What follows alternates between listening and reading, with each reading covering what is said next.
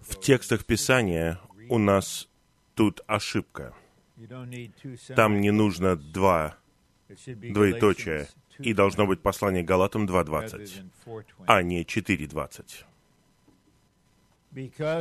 Поскольку времени у нас немного, и я хотел закончить собрание вовремя ради тех, кто заботится о детях и у кого есть другие обязанности, я не могу слишком много времени отводить на то, чтобы повторять первые три сообщения.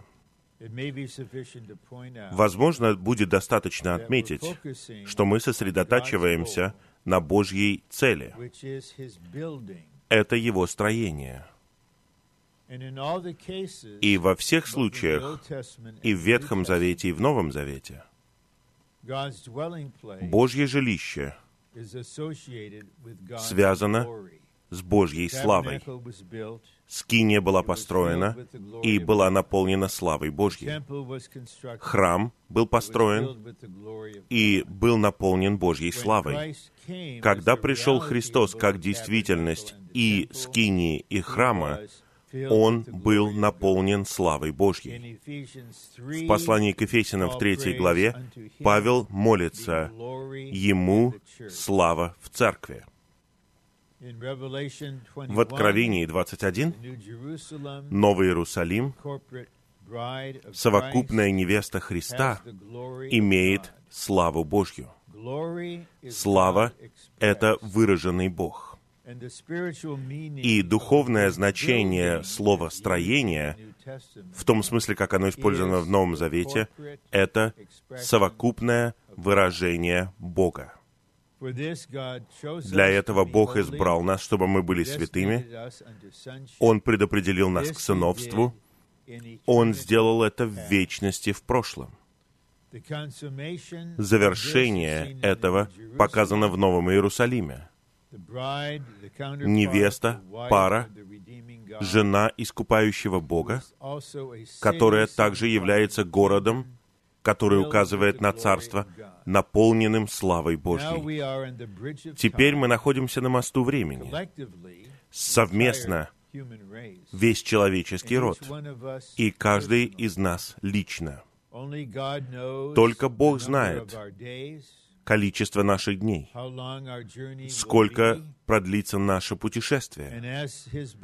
И как Его верующие, мы должны иметь ощущение, что мы здесь не случайно. Мы здесь согласно Божьей воле, ради которой и для которой Он сотворил все. Мы сотворены, искуплены и возрождены и приведены в церковную жизнь, потому что Господь хочет, чтобы мы участвовали непосредственно и лично в созидании церкви, как тело Христова. И мы все быстрее, постепенно приближаемся к концу этого века. Цель Божьего домостроительства и цель Господнего восстановления на нынешнем этапе одинаковы. Созидание церкви как тело Христова в действительности и на практике через поместные церкви. В Бытии, во второй главе, в прообразе сотворения женщины, которая была сотворена как помощник для мужчины, из мужчины было взято ребро. И вот что говорит Слово. Бог построил женщину. И это соответствует тому, что Господь созидает тело Христова. Но когда женщина была представлена мужчине, когда Ева была представлена Адаму в этой истории, она представлена ему как его пара, как его жена. Итогом тела Христова будет невеста Христа. Это одно и то же. Сейчас Господь, как глава, созидает тело Христово. Когда тело Христово будет построено, это будет равнозначно приготовлению невесты.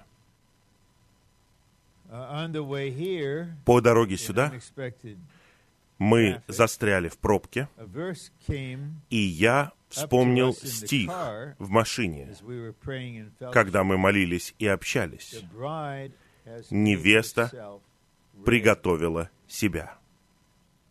И внутренне я говорил Господу, Господь, я хочу изучать это, я хочу исследовать это. Хотя я проводил конференции о приготовлении невесты. Наверняка есть больше света, больше переживаний впереди нас. Невеста приготовила себя. Когда Господь придет, тайно, чтобы восхитить победителей, он придет за невестой. Он придет за нами, как жених. Притча в 25 главе Евангелия от Матфея о девах показывает это. Когда они будут воскрешены, они услышат, что идет жених, пришел жених. Итак, желание Господа состоит в том, чтобы обрести жену. В одной из притч в Евангелии от Матфея он говорит, что Царство Небес подобно царю, который приготовил свадебный пир для своего сына. Бог Отец готовит свадебный пир для своего сына. И Отец будет в высшей степени рад, в день свадьбы сына, когда он увидит не только самого себя, выраженного в сыне, но он увидит самого себя, выраженного в сыне через жену сына. Они будут совокупным выражением. И, как показано в Евангелии от Матфея в 25 главе, Некоторые девы, некоторые верующие будут мудрыми и благоразумными. У них будет масло в сосудах, то есть Дух пропитает их душу. Они войдут на свадебный пир, а другие придут слишком поздно. Важный момент вот в чем. В этом веке Господь исполняет свое пророчество. «Я построю мою церковь». И если мы проследим это в посланиях Павла и в книге Откровения, мы увидим в послании к Ефесянам тело Христова, храм Божий, нового человека, воина. А в пятой главе мы видим невесту, пару. Сейчас когда мы собраны здесь. Сердце Господа в Его небесном служении наполнено стремлением обрести пару. Послание к евреям, 12 глава, говорит нам, что нам нужно отворачивать взор к Иисусу, начинателю и завершителю нашей веры, который за радость, лежавшую перед Ним, вытерпел крест я размышлял многие годы, даже десятилетия, что это за радость, лежавшая перед ним. Насколько я знаю, нам не говорится точно, но иногда то, что Библия показывает опосредованно, имеет огромное значение. Мы знаем из пятой главы послания к Ефесянам, что Христос возлюбил церковь и отдал себя за нее. Поэтому у нас есть основания говорить, как я говорю сейчас. Я верю, что радость, лежавшая перед Господом Иисусом, когда Он висел на кресте шесть часов, была Его жена. Он знал, что его смерть покончит со всем отрицательным во Вселенной, что его смерть высвободит его жизнь и что в Его воскресении эта высвобожденная божественная жизнь будет вложена в Его избранных и искупленных людей, и в конечном итоге будет действовать в них, пока они не станут состроенной церковью и приготовленным телом, невестой Христа. Когда Христос в своем небесном служении решает, что те, кто станет победителями, мы не знаем этого до судного престола. Но когда он увидит, что в поместных церквях тело Христова построено в значительной степени, и эти побеждающие святые осуществляют эту работу ради Господа и ради всех верующих. Они представляют всех верующих. Тогда Господь решит, вот сейчас, посреди территории врага, у меня есть действительность моего тела. И тогда он естественным образом поймет, она приготовила себя. Когда церковь будет построена как тело, и когда придет время для того, чтобы Господь привел в действие 70-ю неделю книги пророка Даниила, Он устроит ситуацию в мире, особенно в Европе и на Ближнем Востоке. Это будет включать в себя построение храма в Иерусалиме, что произойдет, и многие из вас увидят это. Возможно, все мы увидим это. И тогда Господь восхитит тех святых, которые были состроены как действительность тела в церквях. И они будут представлены Ему как Его невеста. И как только это произойдет, начнется свадебный пир, и начнется великая скорбь на земле. Через три с половиной года Господь покажет своей молодой жене, «Дорогая, мы отправляемся в путешествие». А куда мы отправляемся? Мы отправляемся в Армагеддон. А что мы там будем делать? Мы будем сражаться в последнем сражении. А что мне надеть? Когда я пойду в Армагеддон. И он заверит ее, твоя свадебная одежда — это и есть твоя форма для сражения. Одна из причин, почему я женился на тебе, это не только потому, что ты зрелая, ты не просто выражаешь меня, ты не просто прекрасна, ты не просто состроена, но ты опытный воин. Мне нужна жена воин, и это ты. Пойдем. Итак, Итак, тело теперь, которое представлено Господу как невеста, это невеста войска. Господь вернется со своей невестой войском, нанесет поражение Антихристу и его войску, и тогда Христос с войском невестой станет совокупным камнем, который ударит в ноги великого изваяния во второй главе Даниила. И человеческое правление в конечном итоге будет удалено с земли. Вся политика, все пустые разговоры, человеческое правление будет заменено проявлением Царства Небес. И камень станет великой горой, которая наполнит всю землю. И эта великая гора обозначает Царство. Посмотрите на эту последовательность. Тело, невеста, войско, камень, гора. И переход от тела к невесте, от невесты к войску, от войска к камню, от камня к горе займет примерно три с половиной года. Это будет самая радикальная устроительная перемена, которую когда-либо видела Земля. Нынешний век, век благодати, век церкви и век тайны закончится. начнется век царства, век праведности и его проявления. Сатана будет связан и брошен в бездну. Будут явлены силы будущего века.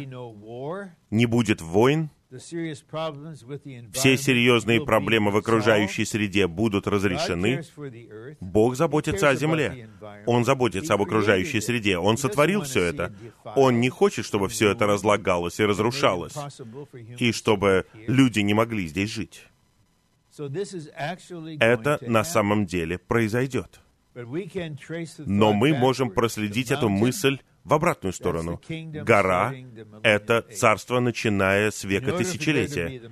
Для того, чтобы появилась гора, необходим камень, который устранит человеческое правление. А чтобы появился камень, необходима невеста войска, чтобы покончить с врагом. А чтобы иметь невесту войска, необходима невеста. Но невеста будет явлена только когда церковь, как тело Христова, будет построена в действительности. И вот сейчас я скажу кое-что. Я не просто самоуверен, я просто свидетельствую, что Христос во мне — надежда славы. Я свидетельствую об одной надежде, которая есть у всех нас. Я уже далеко не молод, но моя живая надежда — остаться с вами до конца, пока мы не будем восхищены. Правильно? Я не буду глупым образом утверждать о том, кто антихрист и насколько близки мы к концу, но я был на одном собрании в Анахайме после того, как я вернулся из Израиля. Я возил туда своего сына. Мой младший сын попросил меня съездить с ним туда. Мы увидели общество восстановления храма, и мы увидели молодых израильтян, которые живут ради построения храма. И когда мы вернулись, я поделился этим с церковью в Анахайме, и мы молились силой и властью за то, чтобы Господь расчистил храмовую гору. И однажды утром, если это произойдет, в то время, когда у нас будет утро, вы проснетесь, включите iPhone и увидите последние новости. Отклонившаяся от курса ракета взорвала мечеть на Храмовой горе ортодоксальные евреи заполнили гору и провозгласили, что они будут строить храм. Арабские страны объединились и объявляют войну Израилю. Израиль входит в завет с великим европейским вождем. И теперь вы знаете, что последние семь лет пророчества Даниила начались. Итак, я постоянно помню, я постоянно ощущаю перед Господом, что мы приближаемся к концу. Но по мере того, как мы приближаемся к концу, мы должны продолжать жить совершенно нормальной человеческой жизнью там, где мы находимся. Не переставайте учиться. Закончите свою аспирантуру. Если придет восхищение, в то время как вы заканчиваете свою диссертацию, я предлагаю вам не закончить ее и уйти к Господу. А иначе вы будете дописывать ее во время великой скорби, если вы хотите. И люди будут называть вас доктором, и вы получите свою докторскую степень, но вы пропустите свадебный пир.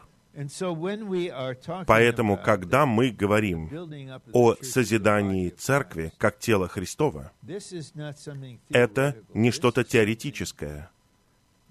Благодаря действию семикратно усиленного Духа это будет становиться средоточием Господнего действия в нас. В этом сообщении мы рассмотрим что значит преподносить строящего и встроенного Бога? И для того, чтобы понять важность этого, вам необходимо понять две вещи. Я подчеркиваю снова. Строение — это совокупное выражение Бога в славе. Это строение. Итак, Божье строение происходит по мере того, как мы преобразовываемся от славы к славе, чтобы мы во все большей степени выражали Бога. И в то же самое время наше единство совершенствуется. Согласно молитве Господа в 17 главе Евангелия от Иоанна. Мы едины в Слове, мы едины в божественной жизни, но наивысший уровень единства — это единство в божественной славе. Когда мы достигнем единства в божественной славе, тогда больше не будет никакого выражения нашего «я» вообще. Будет выражен только Бог. Но теперь мы находимся в процессе преобразования от славы к славе. Поэтому мы все находимся в этом переходном развитии. Мы на разных уровнях выражения Господа. И в нас есть еще что-то от старого творения. Мы все одинаковые, мы все в процессе. Но цель Господа состоит в том, чтобы совершенствовать наше единство, чтобы не осталось места для нашего «я». Только Бог в Христе будет выражен через членов тела. И я хочу показать, что для созидания в качестве совокупного выражения требуются две главные вещи. Первое мы должны на самом деле выражать Господа. И, как мы подчеркивали вчера, Душа — это орган выражения. Дух — это орган для того, чтобы соприкасаться с Богом и содержать Бога, а душа — это орган для выражения. В начале душа выражает только наше «я». Но Господь хочет быть выраженным из нашего духа через нашу душу. Для этого мы преобразовываемся от славы к славе. Вы должны ожидать во все большей степени того, что в вашей жизни с Господом Господь будет действовать внутри вас, работать над вами и сделает так, что все будет вместе работать на благо для вас, чтобы усилить ваше собственное преобразование от славы к славе. Нам необходимо увидеть связь между славой во втором послании Коринфянам 3.18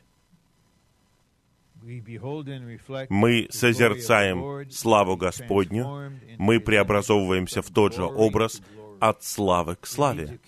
Нам нужно соединить это со славой в Евангелии от Иоанна в 17 главе, стихи с 21 по 23. Слава божественного единства. Итак, цель вашего преобразования состоит не в том, чтобы сделать вас духовным отдельным образцом. О, она такая славная, а мы нет. Поэтому она становится сегодняшней Жанной Гион. Нет, цель в том, чтобы вы были частью вселенского совокупного выражения Нового Иерусалима, который состоит из миллионов верующих. Именно так все мы закончим. Мы все будем там, мы будем узнавать друг друга. Но никто из нас не будет каким-то особенным. Но нашему «я» это не нравится. Наше «я» не хочет быть одним из 70 миллионов, сколько бы там ни было человек. Наше «я» хочет выделяться, наше «я» хочет быть выше других, оно хочет быть заметным. Вот что значит самопрославление. Поэтому, где бы мы ни были, в нашей человеческой ситуации, Дух будет действовать в нас, будет преобразовывать нас от славы к славе. Всевластный Бог будет действовать внутри нас, и Он устроит обстоятельства, относящиеся к нам, и все это будет работать ради нашего преобразования, преобразования нашей души. И ваше преобразование усилится, ваше продвижение усилится, если вы сами увидите взаимоотношения между вашим преобразованием и Божьим строением. Это необходимо не только для того, чтобы вы были преобразованы и попали в Царство. Это необходимо, чтобы вы были преобразованы и стали частью Его совокупного выражения. И это большой поворот в нашей жизни с Господом, когда по-настоящему, внутренне, глубинным образом мы связываем нашу любовь к Нему, наше искание Его с Его целью — обрести тело и невесту. Я вот вспоминаю, и я снова повторяю это, может быть, некоторые из вас никогда этого не слышали, в 1970 году, в самом начале этого года, проходила конференция в Аризоне, и я был там, и некоторые из нас жили в том же доме, где брат Ли жил. И в конечном итоге я решил, что я задам ему вопрос о каком-то духовном переживании, которое интриговало меня. Я хотел узнать, что это такое. И я не думаю, что когда-либо до этого я раскрывал, в чем состоит вопрос. Но в то утро я решил это сделать.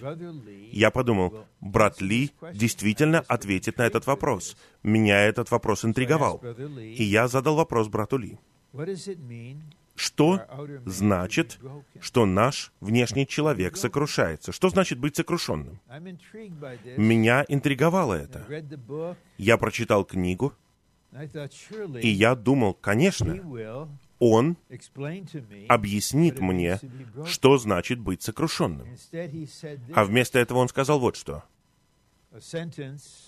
Предложение, написанное в моем существе. Брат, Духовность — это нечто, связанное с телом. Он понял, откуда исходит этот вопрос.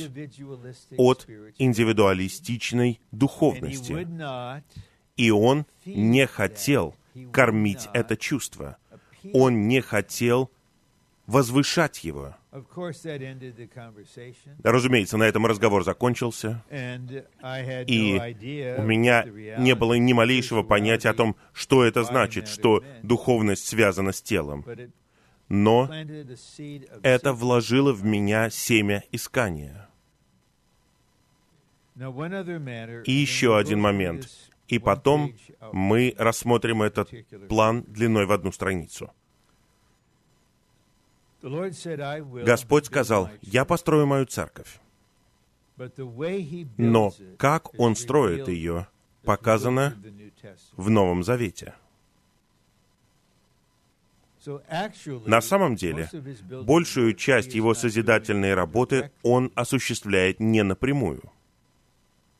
Вместо этого в его небесном служении он действует согласно пути, который Он предписал. Он делает это возможным, и все мы занимаемся непосредственным созиданием. Он предписал этот путь, и Он не отступит от него.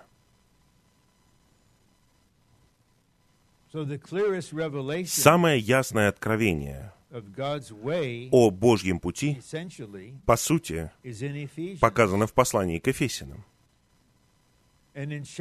И в четвертой главе мы видим в стихе 16, что из главы все члены тела растут, и каждая часть функционирует. И это производит рост тела для созидания самого себя в любви. Тело будет созидать себя в любви. когда что-то будет происходить, и достаточно братьев и сестер позволят этому произойти. И в четвертой главе мы видим некоторые вещи, которые должны произойти. В стихе 15 нам нужно расти в главу Христа во всем. Я не вел машину сегодня утром. Драгоценный брат вел машину. И информация, которую он получил электронно, когда мы отъехали от центра обучения, была такой. Движение незначительное, но на практике оказалось все не так. Вместо 20 минут мы ехали 50 минут сюда. И мы уже почти приехали в этот район, но зеленая стрелка стала снова красной. И я не вел машину. Если бы я вел машину, мне было бы нелегко. Но сейчас я смог сказать, давайте обретать Господа следующие две минуты. Правильно ведь? Мы здесь, мы опаздываем. Это пример того, как мы вырастаем в главу во всем. Затем в стихе 16 мы видим действие в свою меру каждой части, а также снабжение от суставов, от даров. И, по крайней мере, вы часть, и у вас есть мера. И если ваша мера не проявляется, тело почувствует недостаток. Много лет назад, на самом деле более 40 лет назад мне позвонила одна сестра. И когда я рассказываю вам эту историю, просто подумайте, как мне нужно было ответить на этот вопрос. Она звонила, потому что она разочаровалась. Скорее всего, из-за самосожаления. Но я не собирался критиковать ее. Она сказала, Рон, я думаю, что церковь может идти вперед без меня. Ну, если меня здесь не будет, я думаю, церковь сможет двигаться вперед без проблем. Я подумал, что мне ответить. И я сказал вот что. Я сказал, сестра, церковь может двигаться вперед без тебя, но не так хорошо, как с тобой. Если я потеряю большой палец на левой руке и большой палец на левой ноге, я все равно смогу двигаться вперед, но не так хорошо. Поэтому нас должно озарить. И я говорю к вам от всего сердца, вы как член незаменимы. Именно поэтому я говорю обучающимся, которые собираются пророчествовать, они вот что-то говорят.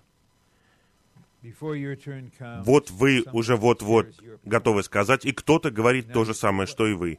И вы думаете, а зачем мне это говорить? Ну, они рассказали ваш пункт, но никто не имеет вашей доли. Даже если 50 из вас говорят одно и то же, у каждого из вас будет высвобождаться его собственная доля. Вы должны понять, что все так и есть. Тело созидает само себя. Поэтому нам нужно вырастать в Христа во всем. И нам нужно прийти к своей функции, даже не зная, в чем она состоит. Члены моего тела функционируют. Мои ноги с плоскостопием функционируют, но они не осознают, что они плоскостопные. Они делают то, что они должны делать. Не надо пытаться узнать, в чем ваша функция, иначе это будет ловушкой для вас. Просто позволяйте Господу жить в вас естественным образом, и это будет ваша функция. А теперь мы возвращаемся к стиху 12. И он завершает краткий раздел о том, что Господь дал кого-то апостолами, пророками, благовестниками, пастырями и учителями. Четыре категории одаренных людей для совершенствования святых. Они не духовенство, они суставы снабжения. Они не могут созидать тело Христова непосредственно. Они не могут созидать церковь напрямую очевидно, что члены созидают тело непосредственно. Это путь, предписанный Богом. Точка. Это не обсуждается. Но если мы всего лишь увещеваем членов что-то делать, это не помогает им. Они слушают увещевания, и это не работает, потому что вы увещеваете их без снабжения, не оснащая их, не питая и не лелея их. Поэтому в стихе 12 мы читаем, что мы совершенствуемся к работе служения, к созиданию тела Христова. Скоро мы перейдем к плану. Вот, и мы будем говорить об этом. Но сейчас мы должны увидеть, что все члены должны получать совершенствование к работе служения. Итак, служение сейчас переходит от апостолов, от одаренных членов ко всем членам. И это ключевое положение. Это лежит в глубине всего труда брата Ли в предписанном Богом пути. И я должен полностью разрушить систему духовенства и мирян. И практиковать предписанный Богом путь жизненным образом, чтобы церковь созидалась всеми членами непосредственно. Всеми членами. Мужчинами и женщинами, независимо от возраста, всеми членами. Если бы вы не были нужны, и если бы вы не были незаменимы, вы бы не жили тогда, вас бы здесь не было, вы не были бы сотворены, вы не были бы искуплены. Вы член тела. И параллельно этому я хотел бы отметить 14 главу Евангелия от Иоанна. «Дом Отца — это церковь. Я иду приготовить вам место». Отец имеет бесчисленное количество детей, но в сердце у него, когда он видит незанятое место, он не удовлетворен. Никто не может занять место, приготовленное для вас в триедином Боге. Бог показал вам. Согласно своему предузнанию, Он предопределил вас. И все так и будет. Необходимо совершенствование святых. Вы не можете просто им сказать, иди и делай это. Ничего не получится, вам нужно снабжать их. И они поймут, сейчас я участвую в этом служении, которое состоит в том, чтобы преподносить приготовленного и завершенного триединого Бога, который во мне, другим членам тела и неспасенным людям путем благовествования — вы должны понять, что у вас есть доля Христа, которую никто другой не имеет. И единственный путь, которым мы можем участвовать в вашей доле Христа, это если вы вкладываете ее в нас. И когда мы это делаем во взаимности, тогда тело созидает само себя в любви. Итак, мы совершенствуемся к работе служения, запятая. Это означает, что далее идет дополнение. Это равнозначный термин к созиданию тела Христова. Итак, работа служения на самом деле это работа по созиданию тела Христова. И еще одна вещь, которая должна происходить в нас, в дополнение к росту, функционированию и совершенствованию. В нас должно происходить другое созидание внутри нас. Оно показано в третьей главе. Когда Павел писал свои послания, не было глав и стихов. В то время на греческом языке не было пунктуации, не было точек. Просто сплошной текст был. Откуда они знали, где конец мысли? Я не знаю. Но спустя какое-то время появились главы и стихи, и для меня очень важно, приготовьтесь, это очень глубокая мысль, приготовьтесь. Третья глава стоит перед четвертой главой. Вау, да. Я знаю, что это глубокая мысль. Ну, что я пытаюсь сказать вот при помощи этой шутки? Есть переживание, которое описано в третьей главе. Оно является требованием для того, чтобы у нас было настоящее созидание тела Христова в четвертой главе. Оно показано в молитве Павла. Нам необходимо быть укрепленными силой во внутреннего человека. Это средство, чтобы Христос устроил себе дом в вашем сердце через веру. И тогда мы будем наполнены ко всей полноте Божьей. Мы постигнем со всеми святыми превосходящую знание любовь Христову. Будет слава в церкви. И я видел в пятницу футболку. У одного студента был квадрат впереди, и внизу было греческое слово «ката ойкео». Не ты это был? Нет? Ката ойкео. Ойкео — это глагольная форма слова «дом». Ойкео значит строить дом, устраивать дом. А если добавить приставку «ката», это означает строить, углубляясь вовнутрь, в глубинах вашего существа. И вот что должно происходить, прежде чем тело будет созидать само себя.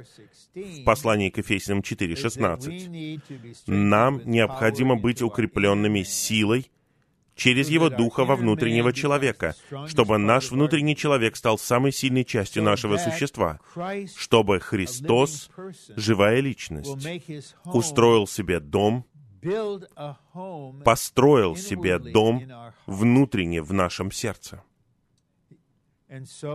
Итак, он входит в занятое пространство. Поэтому будет переустроение, будет очищение, переделывание. Но это центральное положение. Эта молитва в послании к Ефесянам в третьей главе. Это сердце, сердце, сердце божественного откровения. Послание к Галатам, Эфесянам, Филиппийцам и Колосинам — это сердце божественного откровения. Послание к Ефесянам, и особенно третья глава, это сердце, сердце божественного откровения. А молитва в третьей главе послания к Ефесянам — это сердце, сердце, сердце божественного откровения. И, по милости Господа, несколько десятилетий уже кто-то молился. Это не результат моего искания. Кто-то молился. И я подозреваю, что это одна из моих духовных матерей, которая сейчас с Господом. Я думаю, сестра Ли молилась об этом. Вот о братьях таким образом. Она знала, где мы, она знала, что нам необходимо, и она тайно молилась. И я просто понимаю, мне нужно жить в этой молитве. Эта молитва должна стать моей, не просто обрядом. Итак, Господь хочет встроить себя в нас, пронизать и пропитать нас приготовленным и завершенным триединым Богом. Это откроет путь для того, чтобы мы были усовершенствованы к работе служения, то есть для созидания тела Христова. И это приведет к нашему росту в главу во всем. И это проявит нашу функцию естественным образом. И в итоге мы можем сказать, что лучшее, что мы можем сделать для Господнего восстановления, для церкви, для святых, одна из лучших вещей, которые брат может сделать для своей жены, лучшее, что вы можете сделать для своих детей, особенно когда они стали взрослыми, и вы не можете уже помогать им, и вы страдаете в 10 раз больше, чем когда им было 3 или 4 года. Просто все так устроено. Для меня нет ничего лучше, кроме как позволять Христу устраивать себе дом в вашем сердце. В вашем разуме, чувствах, воле и совести. Он просто живет в вас. И все, чем Он является, теперь утверждается в вас. И Он естественным образом проистекает из вас. И это приводит нас к преподнесению. К преподнесению. А в теле это что-то взаимное. Основополагающий принцип тела Христова — это взаимность. Павел усвоил это с самого начала. У него было видение Христа, и он услышал слово «меня», что означает совокупного Христа. Он спросил у Господа, «Кто ты, Господь?» Он сказал, «Я Иисус». Он спросил, что мне делать, Господь? Господь сказал, «Тебе будет сказано, что делать». Я буду работать через тело, я пошлю Ананию. И Анания получил ясность о функции Павла, прежде чем Павел получил ясность. Тело знает.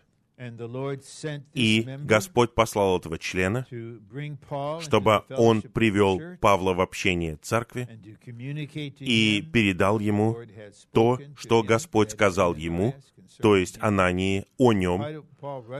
И Павел сразу же узнал, «Я не могу жить без тела». Мы не должны говорить Господу то, что не является действительным для нас.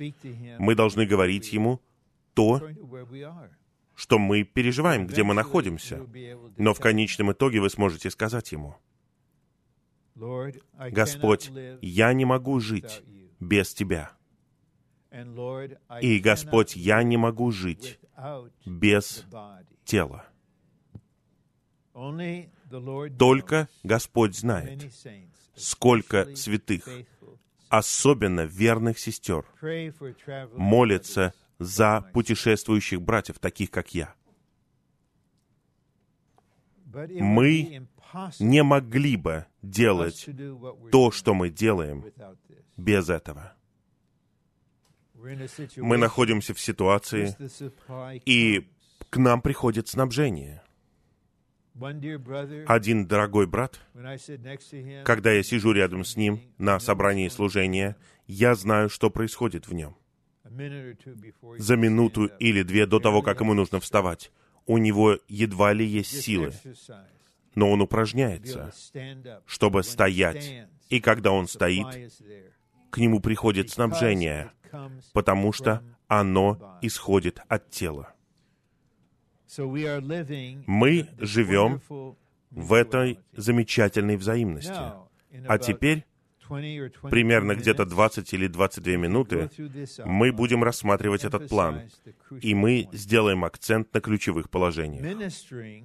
Преподносить строящего Бога.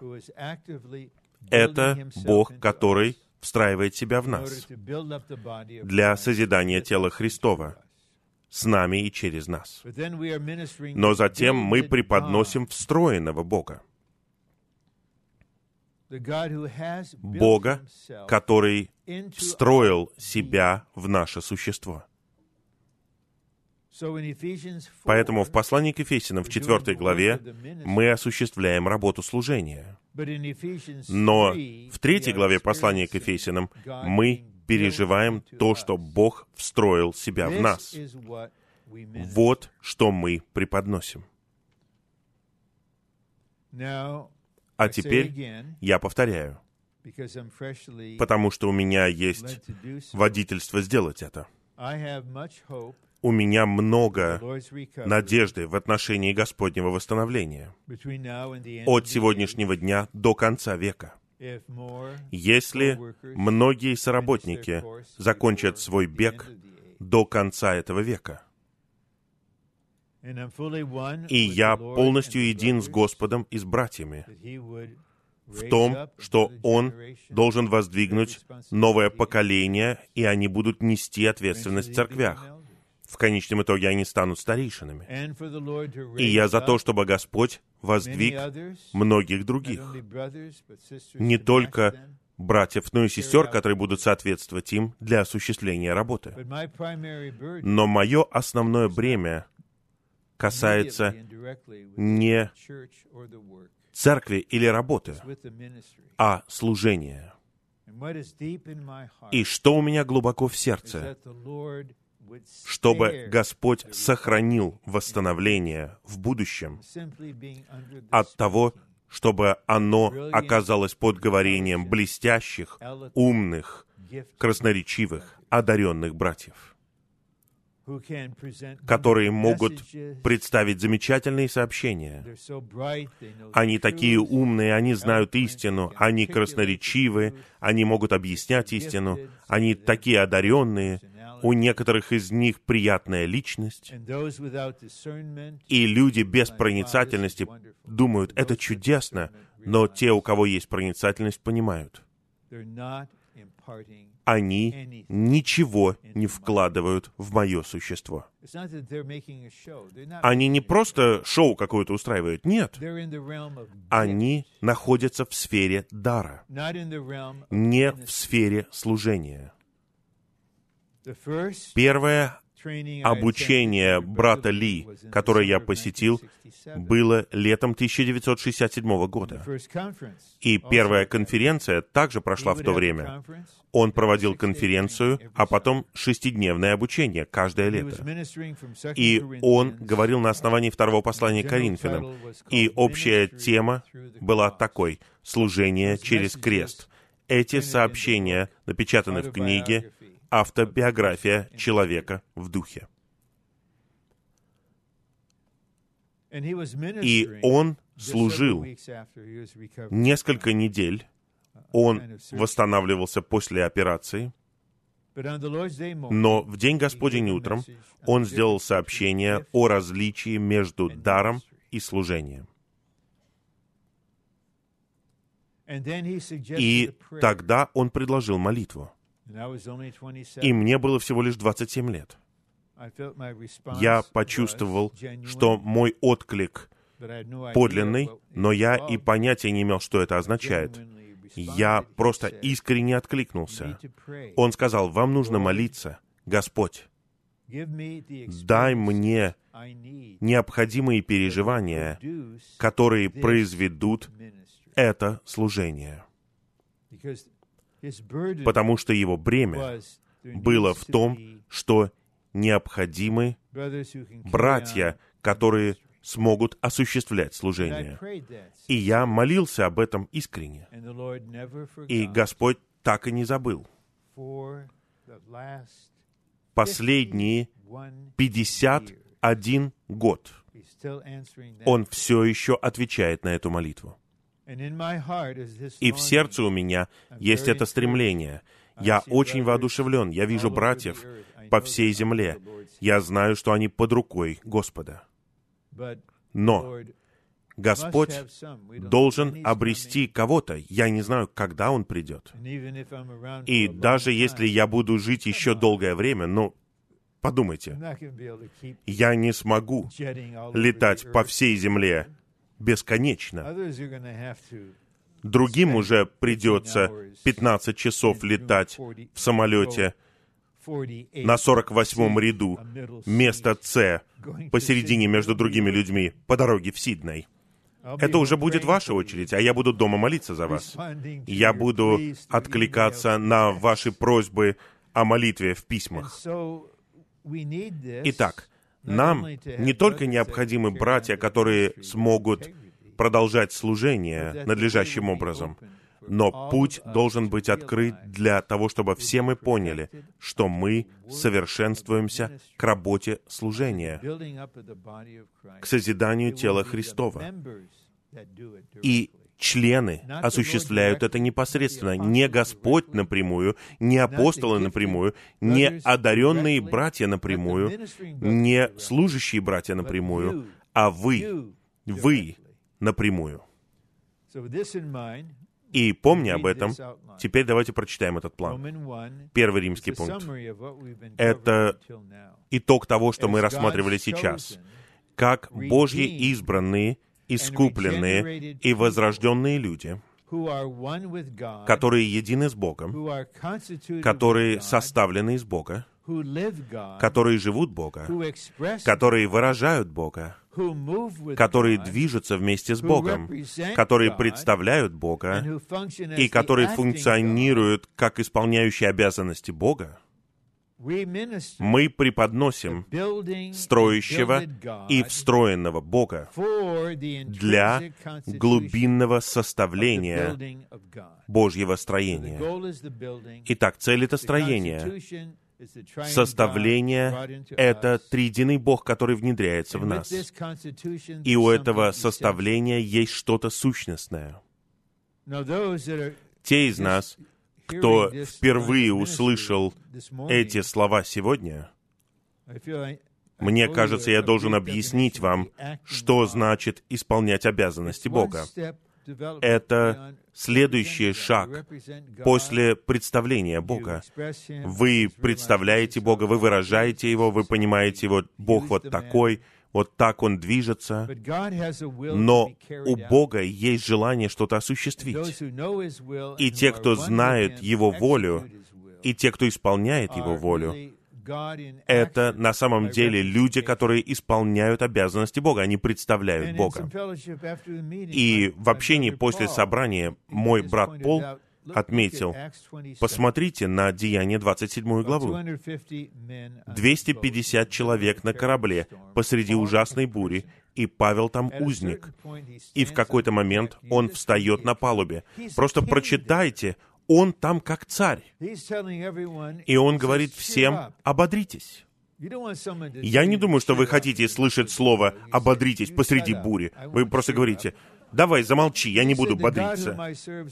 Но он говорит, Бог, которому я служу, и ангел его ободрил меня, и я должен попасть в Рим, и мы все выживем.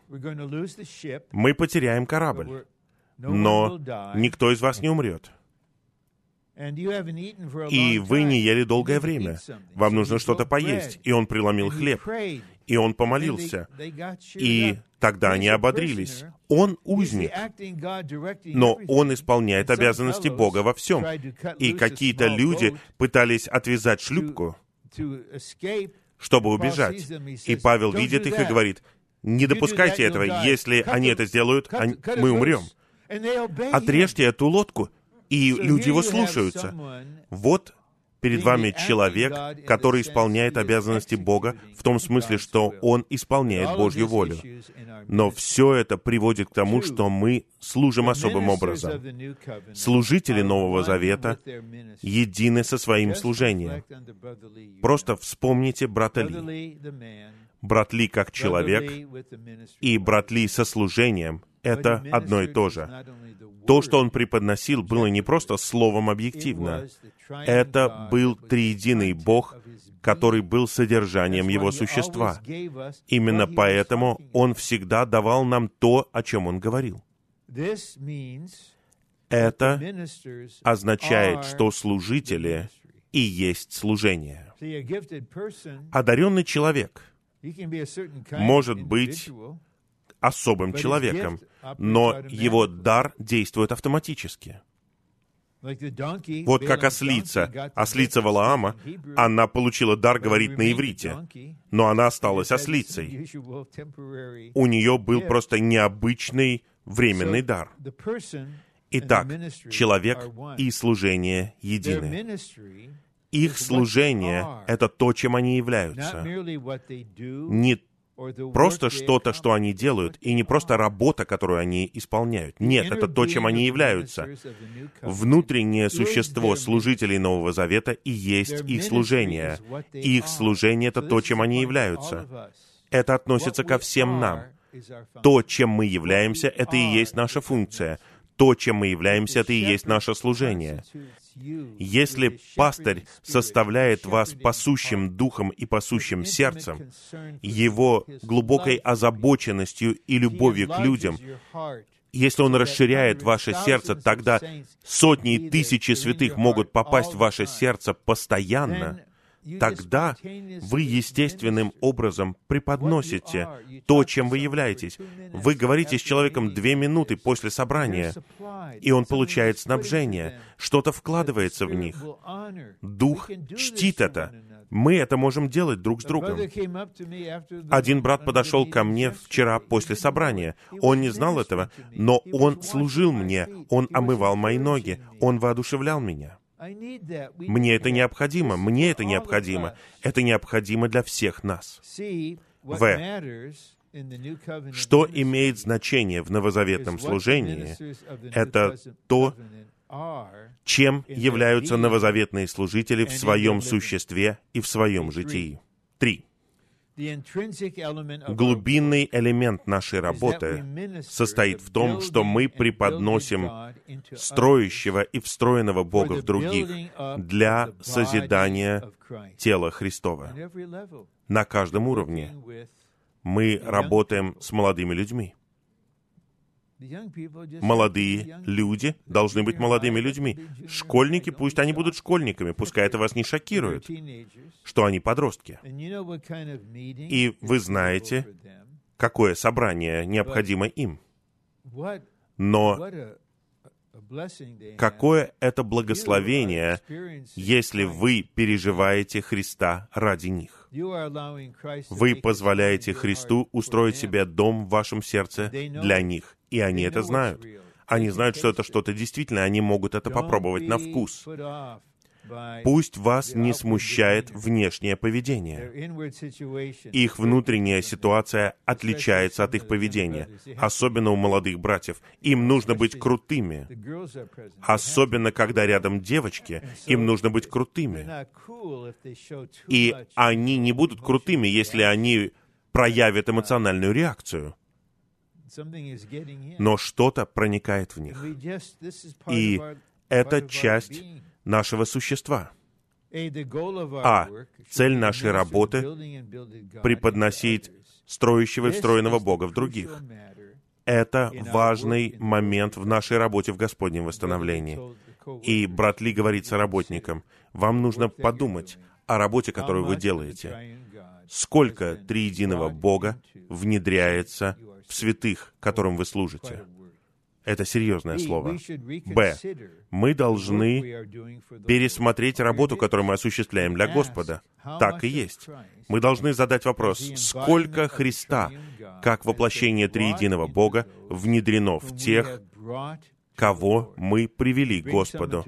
Мы приводим кого-то к Господу, это начало. А теперь мы внедряем триединого Бога в них, не превратив их в какой-то проект, а преподнося им Господа, когда мы контактируем с ними на божественно-человеческом уровне. Возможно, мы в кафе Starbucks сидим, мы заказываем карамельный макьято, вы заказываете зеленый чай, и вы там сидите 25 минут. Но что-то от триединого Бога вкладывается в них. Вы не знаете, что это, но вы знаете одно. Вы знаете при помощи чувства Духа, что Господь течет.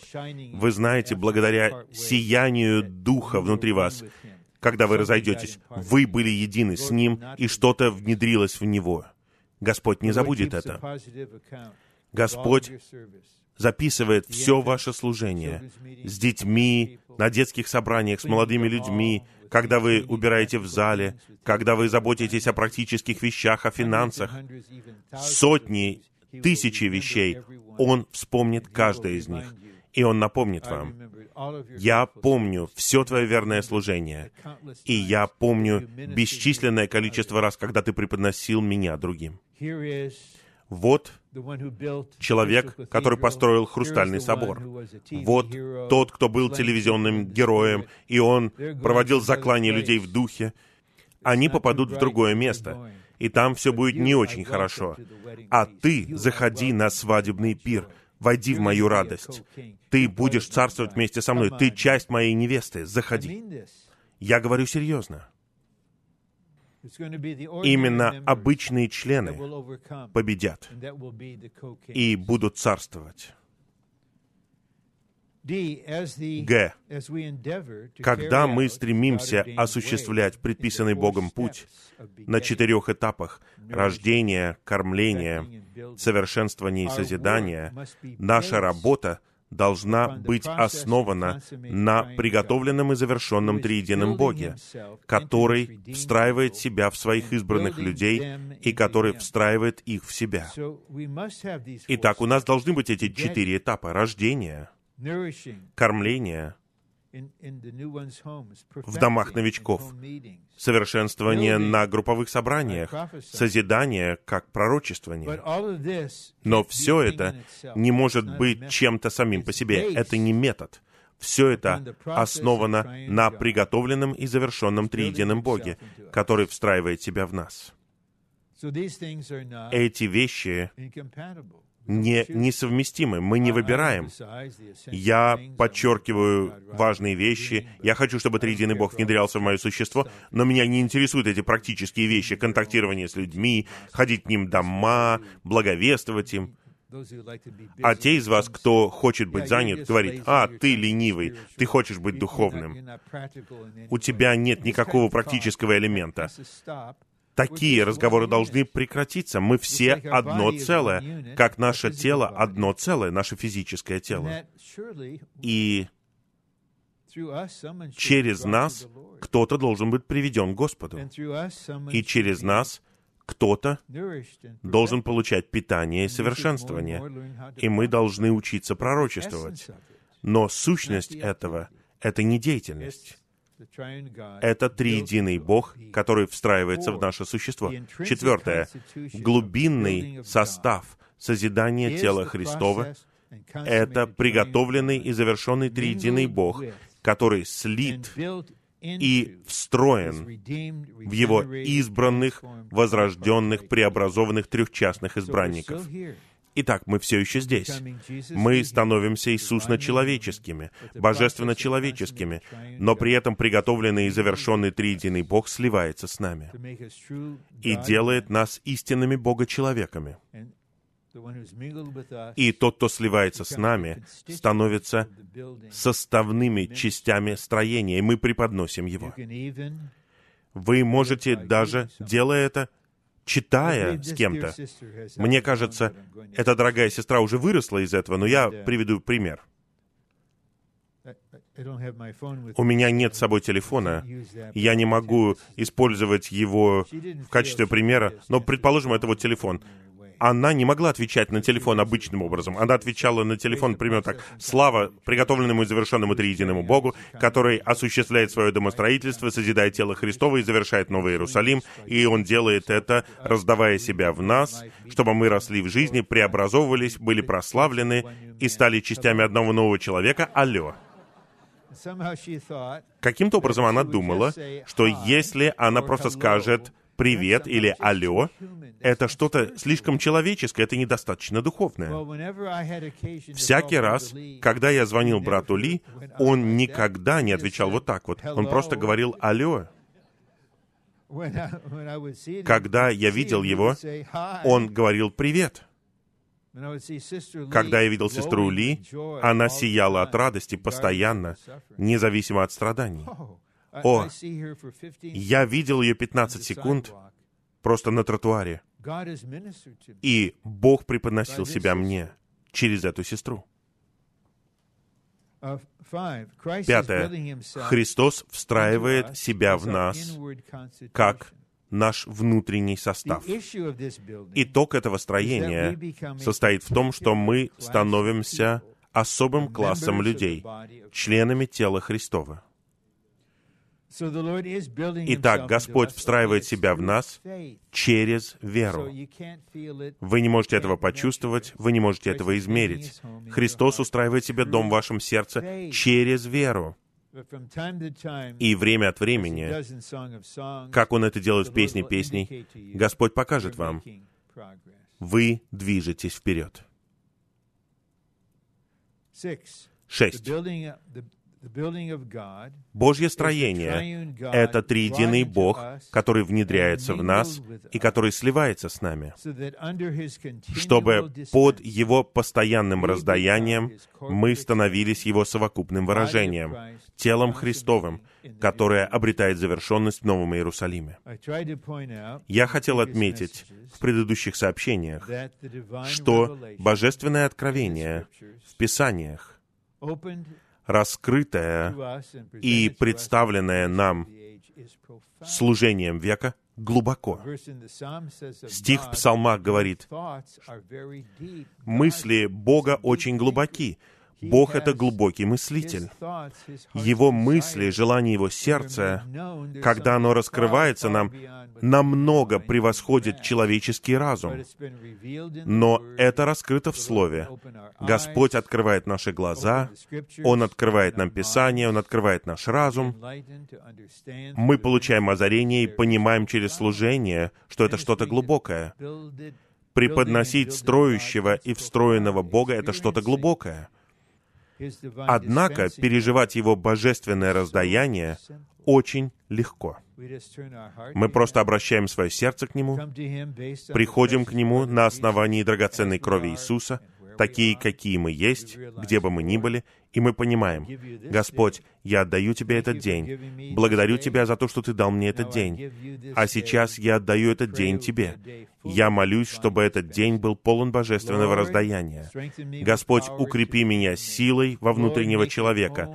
Господь, устраивай себе дом в моем сердце. Поселись в моем сердце.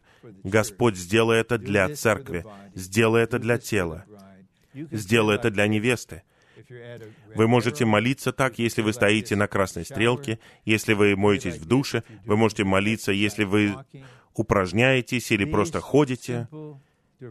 Это простые, короткие молитвы выражают Господу то, что мы едины с Ним, и мы хотим быть едиными с Ним, и мы день за днем просим у Него. Давайте скажем так. От сегодняшнего дня до конца года. Давайте на этом даже не останавливаться. Пусть Господь ведет нас в простую практику. Каждый день мы будем обращать свое сердце Господу. Будем отдавать себя Ему, как открытые сосуды, и признавать, что Он хочет дать себя нам. Он не просто хочет поймать нас и поработать над нами это вторично. Он хочет вложить себя в нас постепенно, день за днем. Потому что если Он сделает это за один раз, мы взорвемся. А Господь не хочет, чтобы мы взорвались. Он хочет, чтобы мы оставались здесь и получали Его раздаяние понемногу. Я закончу именно так. Я скажу в простоте. Приготовленный и завершенный триединый Бог. Пусть благословит вас всех во всех отношениях, во всякое время, везде, сейчас и во веки. Аминь.